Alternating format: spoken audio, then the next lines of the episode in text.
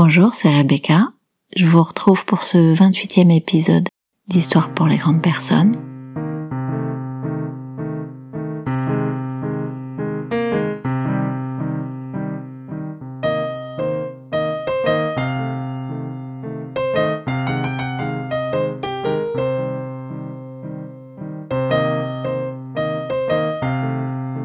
Elle m'a beaucoup fait rire et en même temps je la trouve relativement inspirante.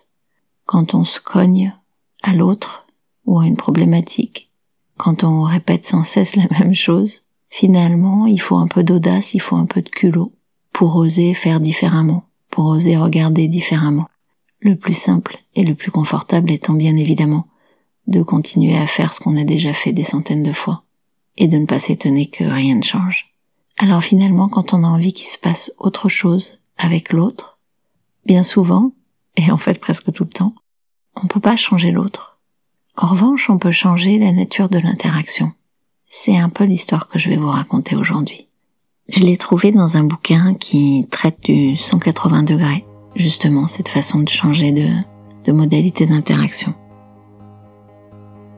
C'est une jeune enseignante minuscule et charmante elle prend place en face de sa psy, par une grise journée de février.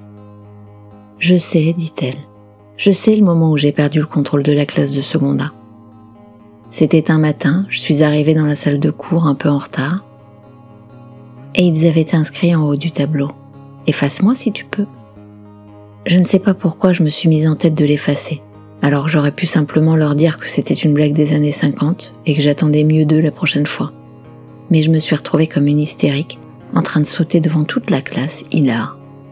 Je me suis mise à leur crier dessus, et j'en ai envoyé au hasard trois à la vie scolaire. Ce qui est absolument pathétique, je m'en rends bien compte.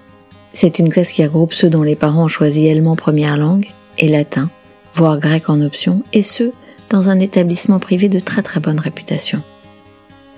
L'élite, quoi. Le genre d'élèves que les enseignants veulent avoir en priorité dans leur emploi du temps.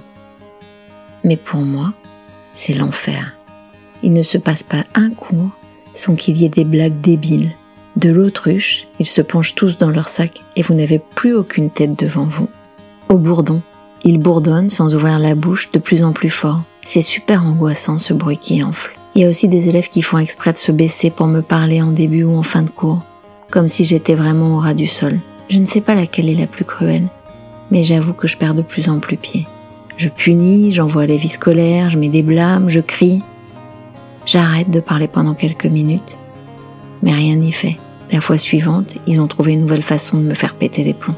Elle explique à sa psy qu'elle l'a vu à une conférence et qu'elle a bien retenu qu'il fallait trouver le leader d'opinion, celui sans lequel rien ne se fait. Et elle continue. Je sais parfaitement qui c'est. Il s'appelle Paul. C'est typiquement le beau gosse à mèche. Très intelligent, bonne note, genre un peu gravure de mode, les filles en sont dingues, les garçons l'adorent, c'est comme ils disent une vraie fraîcheur. Les garçons le regardent avant de faire une connerie et le regardent après pour avoir un bon point de sa part. C'est incroyable la popularité de ce gamin. Évidemment, impossible de le pincer. Il ne fait jamais rien. Sa Majesté a ses hommes de main. Mais comme je veux qu'il sache que je ne suis pas dupe de son faux air angélique, je lui dis parfois Paul, c'est bon, si tu crois une seconde que je vois pas ton petit manège, je sais bien que ça t'amuse beaucoup de faire faire les conneries aux autres et de ne rien assumer derrière. Alors là, il prend un air outré. Il m'énerve et il dit Vous abusez, madame, franchement. Je vous jure que j'y suis pour rien. Depuis l'attentat contre Charlie Hebdo, sa grosse blague quand je lui dis ça, c'est Madame, ça se fait pas de me stigmatiser comme ça. Vous faites des amalgames. Et toute la classe est écroulée de rien.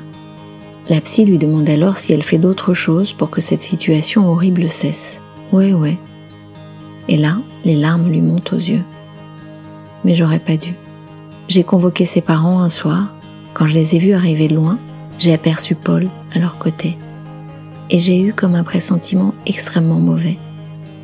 Quand ils se sont assis, Paul était légèrement décalé vers l'avant. Il m'a souri en mode vainqueur.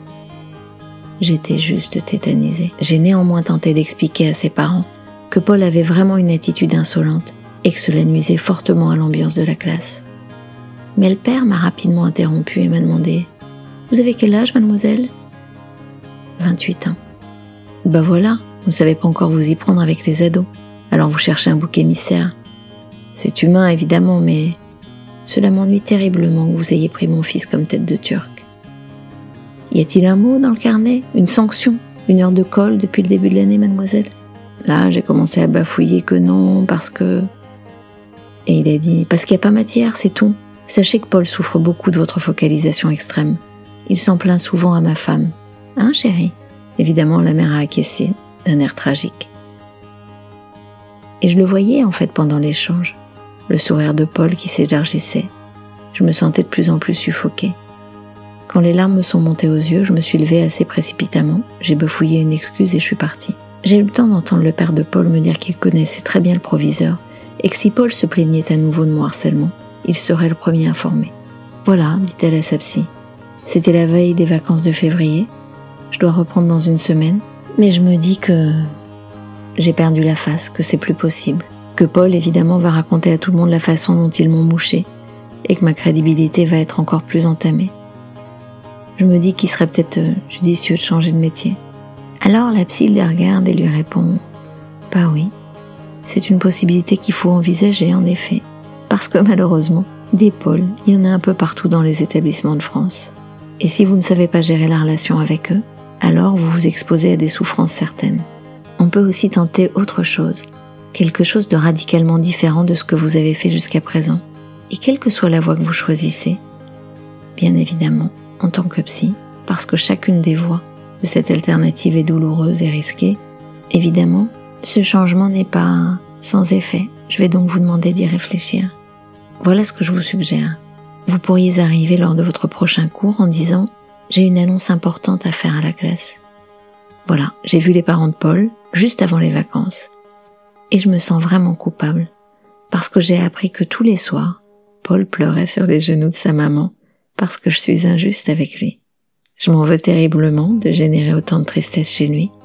Je voulais donc vous demander à tous de m'aider à protéger Paul, dorénavant, et de me dire surtout, chaque fois que je suis injuste avec lui. C'est vraiment important. Je ne fais évidemment pas ce métier pour faire souffrir les enfants. La jeune enseignante éclatait de rire. Et très rapidement, elle poursuivit. Évidemment, c'est tout réfléchi. Même si je choisis de démissionner après, j'ai envie de tenter le coup, rien que pour voir sa tête. À la fin de son laïus, lors duquel Paul est devenu rouge écarlate sous sa mèche, elle s'est approchée de lui, lui a frotté un peu le dessus du crâne, geste honni par tous les adolescents du monde, et lui a dit Et toi aussi, mon grand, dis-moi bien quand je te fais de la peine, hein? Et elle est allée se rasseoir. Le cours a été beaucoup plus calme. À la sortie, ses copains l'ont un peu bousculé en lui disant Alors, maman, elle te fait des câlins, gros poussin? La psy avait également proposé à l'enseignante d'attendre le prochain jeu collectif pour prescrire aux élèves de façon amusante de continuer à jouer et ainsi pouvoir reprendre le contrôle de la relation. Et en fait, c'est sur le jeu de l'autruche que c'est tombé. Une fois qu'ils avaient tous la tête dans leur sac, elle a dit Le premier qui se relève a deux heures de colle. Paul s'est relevé, pour la tester sans doute, et elle a dit Oh non, pas toi, Paul. Le prochain? Et elle a continué son cours en attendant que la deuxième sorte la tête de son sac et aille de lui-même à la vie scolaire. Je sais pas, ça mérite de tester, non?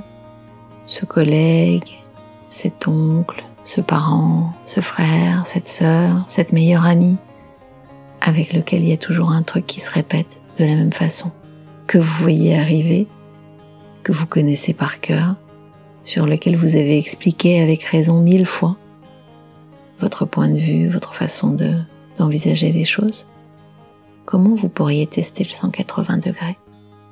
Voilà, on en a terminé pour aujourd'hui. Je vous remercie d'avoir écouté ce 28e épisode.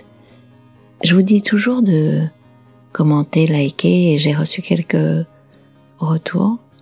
Alors à la fois merveilleux, merci Anne, et à la fois de questionnements du type bah oui mais je sais pas comment faire.